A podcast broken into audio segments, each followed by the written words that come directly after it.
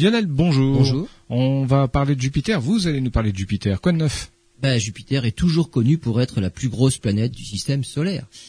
On la caractérise aussi par ces quatre gros satellites qu'on appelle les satellites galiléens, qu'on peut même voir avec une simple paire de jumelles. Le plus gros, Ganymède, est même plus gros que la planète Mercure. Mais Jupiter est aussi connu pour sa tache rouge, un énorme cyclone qu'on observe maintenant depuis trois siècles. La tache rouge est facilement visible dans un instrument d'amateur et il a été observé de près plusieurs sondes.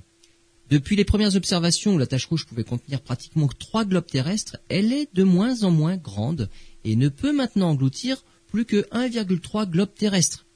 Est-ce qu'elle continuera à diminuer et qu'elle va bientôt disparaître? Eh bien en fait la sonde Juno, actuellement en orbite autour de Jupiter, est le seul instrument qui nous permet d'étudier la tache rouge en profondeur. Cette tempête en fait prendrait sa source, prend sa source même à 300 km de profondeur, là où il fait plus chaud. Des vents violents y prennent naissance et remontent jusqu'à la surface des observations indispensables en fait pour comprendre la tache rouge et savoir peut-être un jour si elle disparaîtra ou bien si cette phase de régression ne fait que partie d'une variation cyclique et que l'on reverra grandir à nouveau cette fameuse tache rouge.